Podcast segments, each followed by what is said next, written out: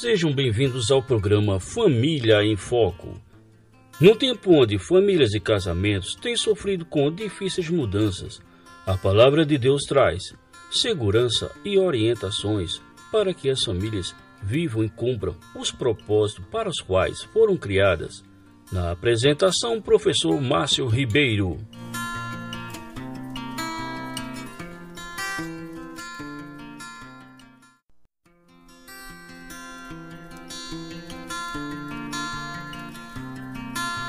Olá, caros ouvintes, sejam bem-vindos a mais um programa Família em Foco.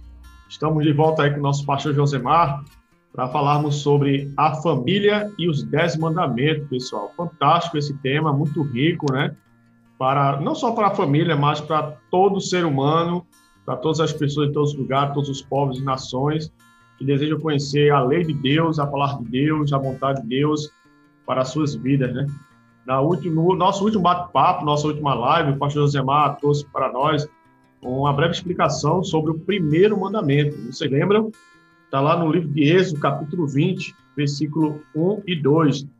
E Deus falou a todas essas palavras: Eu sou o Senhor, o teu Deus, que te tirou da terra do Egito, da terra da escravidão. O primeiro mandamento é esse: Não terás outros deuses além de mim. Então, Deus ali já dá a Moisés é, já começa dando a Moisés essa lei, primeiro mandamento, olhe, não tenham outros deuses diante de vocês como tem as nações.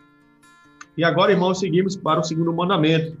Não farás, é, não farás para ti ídolos nenhum, nenhuma imagem de qualquer coisa que é no céu, na terra ou nas águas ou debaixo da terra. E não prestarás diante dele, neles, nenhum culto, porque eu sou o Senhor teu Deus, sou um Deus zeloso, que castiga os filhos pelos pecados dos seus pais até a terceira e quarta geração daqueles que me desprezam, mas trato com bondade até mil, mil gerações aos que me amam e obedecem aos meus mandamentos. Então, então temos aí o segundo mandamento: né? não farás para ti imagem de escultura, não farás para ti ídolos, como diz a nova versão internacional. Pastor Josemar, é, como nós podemos entender essas palavras de Deus para o povo judeu quando diz que eles não deveriam fazer imagens de esculturas? Né? Qual é o mal em produzir imagens de escultura aqui nesse contexto dos Dez Mandamentos de Moisés, irmão? Amém. Eu quero agradecer pela oportunidade mais uma vez estarmos aqui juntos, é, por todos vocês que estão ouvindo e assistindo, né? Esse programa e dizer que é muito bom estar aqui junto com o Márcio e junto com todos vocês. Bem, é, quando a gente pensa nas, no primeiro mandamento, Deus ali está determinando quem será adorado. Né? Só o Senhor é o único Deus. No segundo mandamento, ele fala do meio de adoração. Um meio de adoração que o Senhor não aceita. E esse meio de adoração que o Senhor não aceita é a adoração através de imagens de escultura. Então, o texto é muito claro, né? Não te curvarás diante delas, nem as cultuarás, pois eu, Senhor teu Deus, sou Deus zeloso. Então, é, Deus não aceita esse tipo de adoração, essa adoração que é feita aos ídolos, né? ou por meio de ídolos. Verdade. Então, está muito claro mesmo, pastor Zemar. Realmente é, é, é, isso mesmo que o texto quer dizer. E só complementando o que o irmão falou, né?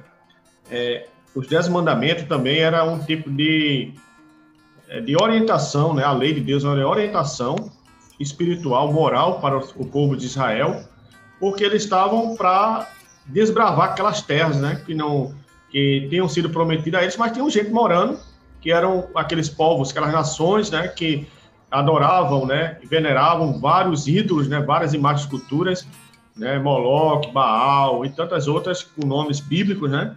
E Deus já orienta o povo antecipadamente, olha, vocês só terão a mim como Deus. Foi eu que tirei você do Egito.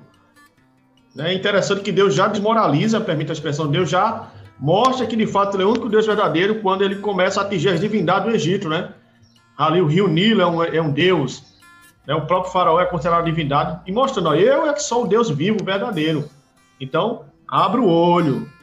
Abra o olho que eu sou um Deus ciumento, eu sou um Deus zeloso, eu sou um Deus que a glória é minha, não dou a ninguém. É, a, eu acho que é isso, né, Cada uma das, das dez pragas é um ataque de Deus às divindades egípcias, né? Começando com Nilo e terminando com Faraó, né? Então, cada uma das pragas ela atinge uma divindade egípcia, mostrando que só há um Deus, né?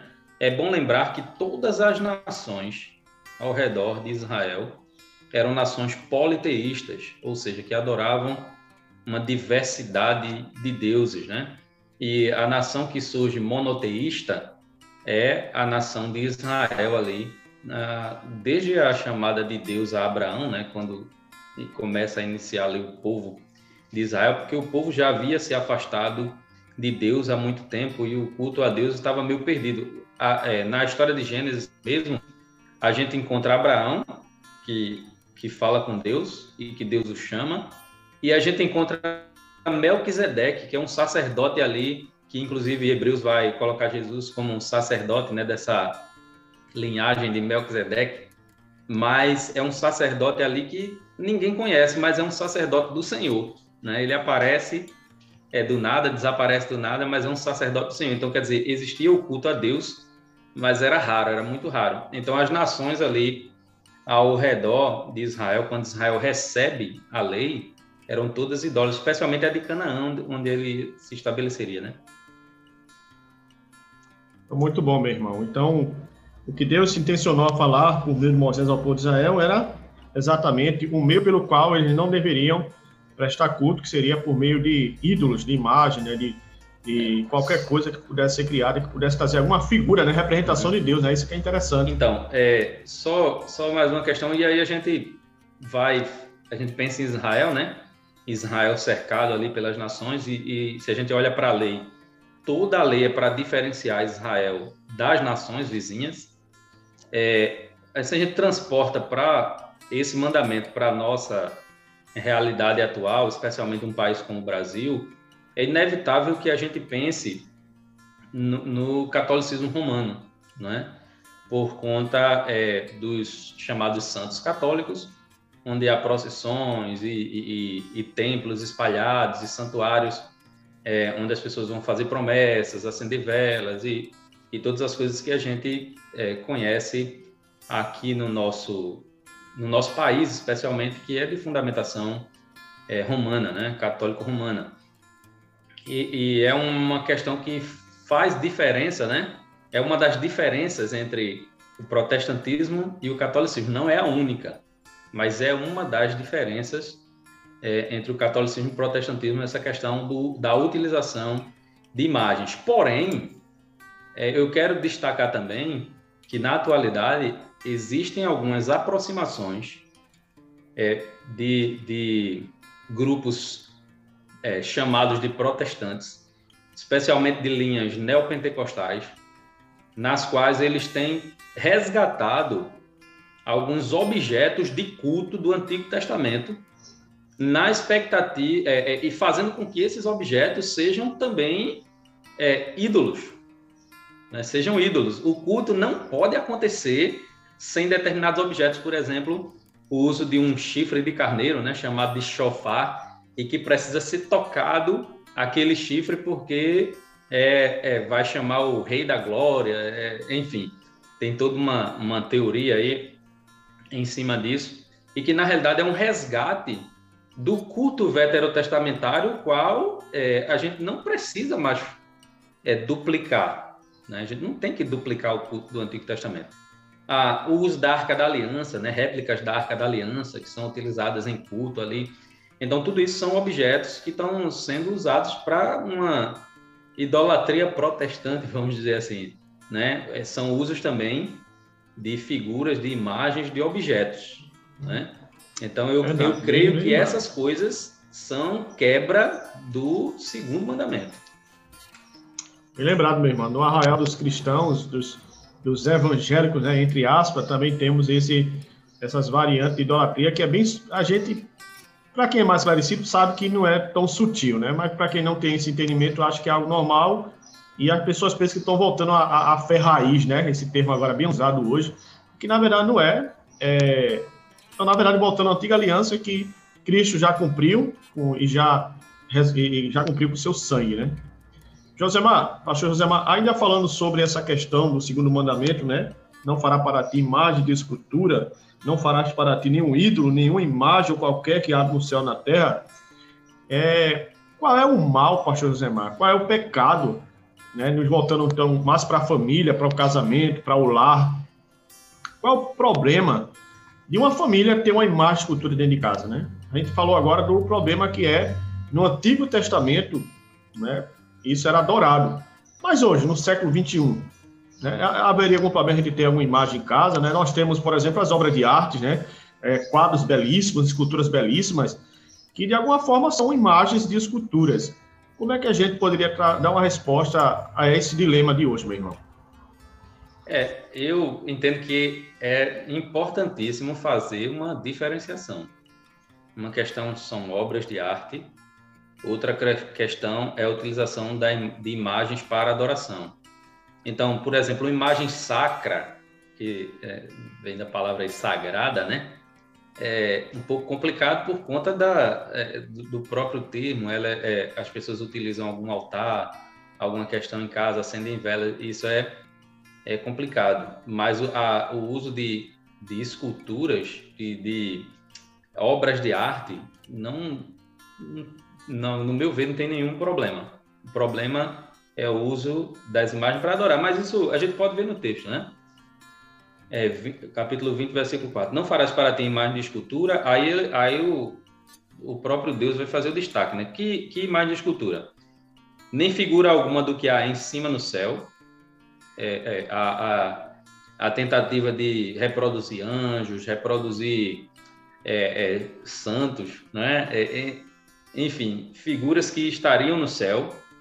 O próprio Deus, né? nem, né? o próprio Deus, o próprio Deus, isso mesmo nem, uh, nem embaixo na terra.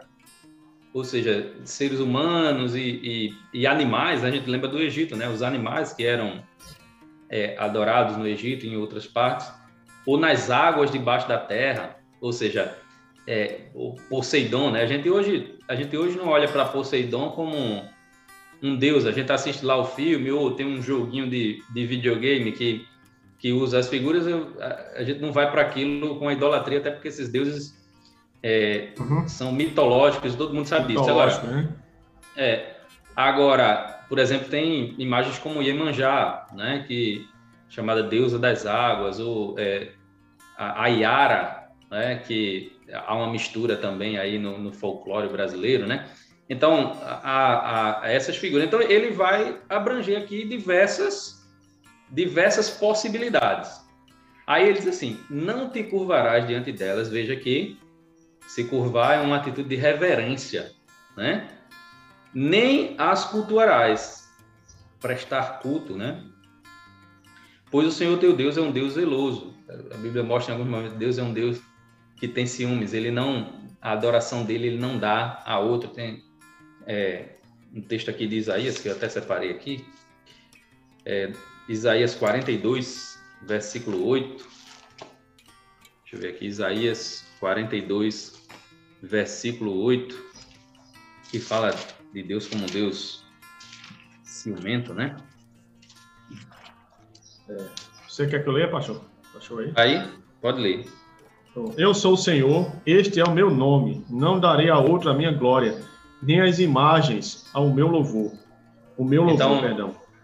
Então, o Senhor não permite que a sua glória seja dada a nada nem a ninguém. Então, quando você dá uma imagem de escultura, um meio, lembra, um meio pelo qual Deus não aceita adoração.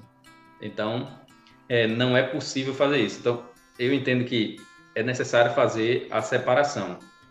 Eu, uma vez eu presenciei uma situação de um, eu novo convertido. Aliás, eu acho que eu nem tinha sido, nem, nem era convertido ainda. E eu estava na casa de um, uma pessoa que nos ajudou muito, né, a, a, nesse caminho, né, cristão. O primeiro crente assim mais comprometido que a gente se relacionou, né? Então, essa pessoa, o sogro dele era de uma igreja bem mais radical. E aí, estávamos na casa dele, eu e um colega, e aí a gente achou.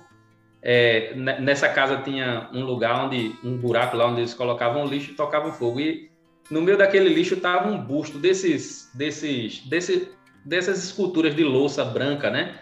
Aí tem um busto de um cavalo. E estava ali jogado. E aí o meu colega pegou aquilo ali e disse: Olha, vou levar para casa. Aí o sogro dessa, desse, dessa pessoa, onde nós estávamos lá na casa dele, chegou e fez: Deixa eu ver aqui. Aí pegou e quebrou. Pá! E disse assim: Que era imagem de escultura. Então isso é um, um exagero completo. Né? Não, não faz é, sentido. É, radicalismo é, muito grande. É, não faz sentido porque é, é, é, é apenas um, um, objeto de decoração, um, você não vai acender vela, você não vai fazer promessa, você, você vai fazer oração pedindo para aquilo ali é, possa resolver os seus problemas, colocar sua fé e sua esperança naquele objeto. Então, possuir obras de arte em casa não é problema. Agora, se a pessoa possui um altar no qual ela acende uma vela, no qual ela ali se ajoelha para fazer algumas orações ou rezas, como queira, é, faz pedido, então nesse sentido, aí você tem um problema.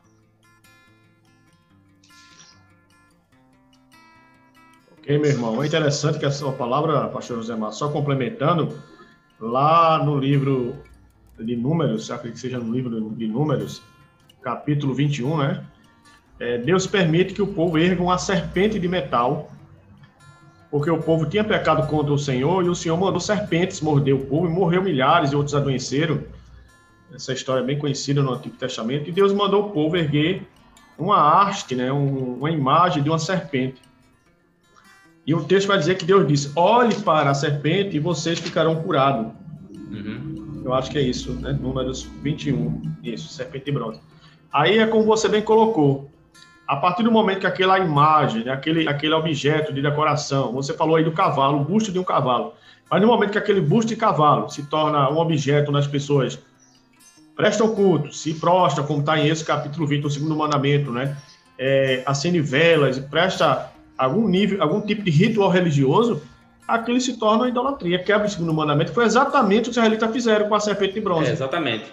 E é, é interessante porque é, toda, ou praticamente todo, toda a imagem de escultura, ela vai ser uma obra de arte. Mas nem toda obra de arte obra é uma imagem arte. de escultura nesse sentido de, é de adoração, né? É, inclusive, no, se a gente pensar direitinho, não só a serpente de bronze, né? Por exemplo, na Arca da Aliança, na tampa do propiciatório, lá tinha dois querubins esculpidos. É uma imagem de escultura, é uma, eles foram esculpidos. É, nas cortinas do tanto do tabernáculo quanto do templo tinha tinham também querubins. Então existiam imagens, sim. Agora essas imagens não eram para adoração. Elas não eram para adoração. É porque a adoração só deve ser dada a Deus. Amém, meu irmão. Muito boa explicação. É, só complementando ainda mais, pastor, o que o senhor falou, lá no, é, no livro de Deuteronômio, né, 27, 15, salvo engano, é, Deus vai condenar exatamente né, esse, esses ídolos né, que possam estar em nossas casas com esse propósito de adoração. Né? Maldita a pessoa que esculpia uma imagem de, de, ídolo fundido, obra de artesão, né? obra de suas mãos. É, o Antigo Testamento vai falar que maldita até o teto que possui esses objetos que são objetos de culto religioso. Não é? Então, a distinção que você faz é muito importante, porque temos muitos ouvintes, muitas famílias nos ouvindo, e muitos deles até podem estar com essa dúvida, né? Ora, eu tenho em casa um busto de um cavalo, eu tenho uma decoração de vidro de um elefante, será que é pecado ter esse objeto de casa? Não é pecado, é bem como colocou o pastor Josemar. Se aquele objeto for simplesmente uma arte para decorar um ambiente, não há problema. O problema é quando um determinado objeto se torna um objeto de culto, um objeto religioso, onde você é, se prostra, conversa com aquele objeto como se ali houvesse uma pessoa, uma entidade. Isso é pecado, isso é quebrar o segundo mandamento. Muito bom, meu irmão. Muito boas palavras. Pastor Josemar, ainda falando sobre o segundo mandamento, né? Não farás para ti imagens de esculturas. Está lá em Êxodo capítulo 20. O que acontece, pastor? Há uma família, né?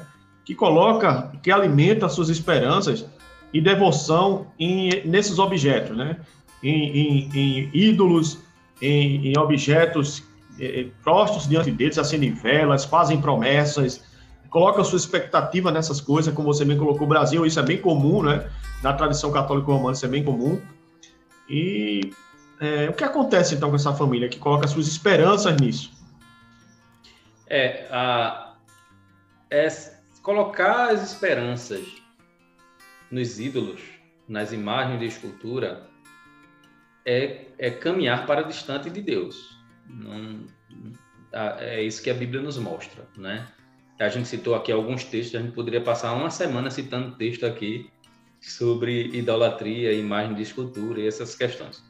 Ah, agora, se a gente pensa no passado, por exemplo, no passado a gente tinha uma, uma, uma questão bem complicada e a Bíblia traz algumas questões dessas, por exemplo, um rei chamado Manassés, que foi um, um dos últimos reis do Reino do Sul, né? Ele, ele levou seu filho recém-nascido como sacrifício a um deus chamado Moloque. Em algumas versões aí é Moleque, né? É, ou Moloque. E esse rei, esse deus era, era, um, era um ídolo lá e no templo tinha uma tipo uma cabeça de um, um bicho assim que era o, o deus, né? E ali a, aquela boca aberta e colocava a criança naquela boca daquele daquela imagem e ela queimava viva ali, né? Então, isso atinge diretamente a família. Você tem um, um filho, você pega e leva como, como oferta, como sacrifício ali ao Deus. É bem verdade que hoje a gente não chega a esse extremo, né? Pode acontecer em, em rituais muito estranhos e, e, clandestinos, né? Mas nas religiões norm, é, norm, aceitas pela sociedade, normalmente é, não, isso não vai acontecer, né? Não vai levar os filhos em sacrifício. Porém, a, assim como aquele pai que levava o filho em sacrifício, a gente, um, um pai de família que conduz a sua família a partir da, da idolatria, da, do culto às imagens de escultura, ele está também condenando sua família. Ele está conduzindo sua família para longe de Deus. E a gente não tem como dizer outra coisa nas Escrituras. Alguma pessoa pode ouvir essa, isso que a gente está falando e até se irritar um pouco uh, por conta do, uh, da sua religião, da religião que, que, que ele segue, mas se ele lê as escrituras, é isso que ele vai ver, não tem como ver é, de outra forma. De outra forma. Então, é, é isso que, que acontece, né? É, eu, você leu Isaías 42, 8, né? Isaías 42, 17 diz o seguinte: 42, 17. Os pobres. É, não. É 42. É, mas os que confiam em imagens esculpidas e dizem às imagens de fundição: Vós sois nossos deuses, voltarão atrás cobertos de vergonha. Então, chegará o dia, por mais que não se perceba agora, chegará o dia em que ele vai perceber o caminho errado que, que conduziu sua família, que levou sua família a, a acreditar. Então, esse é, é um, um, ensinamento bíblico. A família tá, que se dedica ao culto às imagens de escultura é uma família que está caminhando para distante de Deus, não para mais próximo de Deus, como pensa que está acontecendo. Amém, meu irmão. Muito boa explicação, pastor Josemar. E devemos, irmãos, e todos vocês, caros ouvintes, suas famílias, seus filhos, colocar sua esperança em Deus, um Deus verdadeiro. Né? A segredo é tão grande, pastor Zé Mar, que aquele objeto de culto, né, como está escrito nos Salmos, aqui mesmo no livro de Isaías que o senhor leu, a qualquer coisa ele cai, ele quebra, né, ele se racha, com o tempo vai passando, ele vai perdendo a matéria-prima, e meu Deus do céu, é uma segredo tão grande que a pessoa não percebe que aquilo ali é uma obra das nossas mãos e não tem valor nenhum. Ou pelo menos não deveria ter valor nenhum para o nosso coração. E acaba tendo valor, porque nós é que damos valor, né? nós é que depositamos nossa confiança naquelas coisas. Quando deveríamos confiar somente num Deus vivo e verdadeiro, Deus que se revelou a Israel, o Deus que deu os dez mandamentos a Moisés, né? o Deus que se revelou na pessoa de Jesus Cristo, né? o Deus que se revelou no nosso Senhor. É interessante que é, as pessoas têm a necessidade de ver, de tocar, de saber quem é, o que é aquilo que ele está adorando. Então, é, até Romanos capítulo 1 vai falar disso, a troca da, da imagem do Deus invisível pela imagem das coisas visíveis, né? É, troca o Deus criador pela criatura. Então, uma questão base desse mandamento é a necessidade de confiar na palavra, né? Na palavra de Deus é um exercício de fé. Você não vai ver, você não vai tocar, mas você vai confiar e saber que Deus existe, né? Então, é, é. na realidade, a pessoa está sendo incrédulo e não crente quando ela precisa confiar na imagem de escultura. Isso é confiar naquele que os seus olhos vê, né? Interessante, Jesus disse isso aos discípulos, né? Parece que foi a Tomé. Bem-aventurados são aqueles que não viram e creram, né? Ele exatamente está falando da, das gerações a posteriori. Que Na realidade, ele até diz mais bem-aventurado, né? Porque é, bem mais aventurado. bem-aventurado, mas as pessoas que viriam depois dele ainda eram mais, porque elas não precisavam ver Jesus. Exatamente. Veja quantas pessoas perderam a sua vida, né? Perderam suas propriedades, perderam tudo pelo amor ao evangelho e nunca viram o rosto do mestre, né? Mas creram tão quanto os apóstolos, né? Na, na, na esperança viva no Deus que necessariamente não precisamos vê-lo para crer nele, né? O Deus é, que se revelou na pessoa de Jesus Cristo. Muito bom, pastor Josemar. Meu irmão, nos dê uma palavra de esperança aí. Deve haver alguma palavra de esperança para as famílias, né? Que sofrem com esse engano, esse engodo de acharem que essas, esses ídolos, né, essas imagens, é, é, é esses, esses objetos que eles prestam culto, que se prostram, né? Interessante que o texto de Êxodo, capítulo 20, deixa bem claro, né? Não preste culto nem se prostre, né? O texto fala de, de até de posições físicas de reverência, de adoração. Né? Uma palavra de esperança para os líderes, os maridos, né? Que geralmente os homens também guiam suas famílias, as mulheres que são mães solteiras, né? Líderes do seu lar, que guiam seus filhos, suas famílias. Que palavra de esperança, meu irmão, nós poderíamos trazer para todas as famílias quando falamos do segundo mandamento? Graças a Deus, é, o pecado da idolatria não é um pecado imperdoável.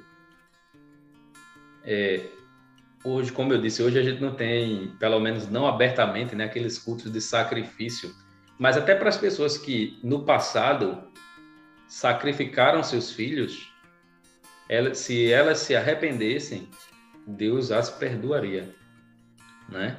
Então, nesse sentido, não é um pecado imperdoável. O pecado imperdoável é não crer. Então, se a pessoa continua necessitando dos ídolos e não crer em Deus, então, logicamente, ela vai cair no pecado imperdoável, que é o pecado da incredulidade. Mesmo aquelas que se tornam evangélicas, mas que precisam de bugigangas evangélicas para a sua adoração, porque elas continuam tendo que tocar, que ver, que pegar, ao invés de ter a necessidade de crer. Então, ao abandonarmos os nossos ídolos, sejamos nós já evangélicos ou não, não, não interessa isso. Ao abandonarmos os nossos ídolos e colocarmos nossa confiança apenas em Jesus, então a gente já tem um bom caminho. Mas eu queria voltar para o texto de Êxodo, porque o texto de Êxodo ele nos dá uma questão, uma questão muito interessante sobre essa palavra de esperança. Ah, no versículo 5, ele diz: Não te curvarás né, diante, diante deles, né, das imagens, nem as, nem as culturais, pois eu sou o Senhor teu Deus, sou Deus zeloso.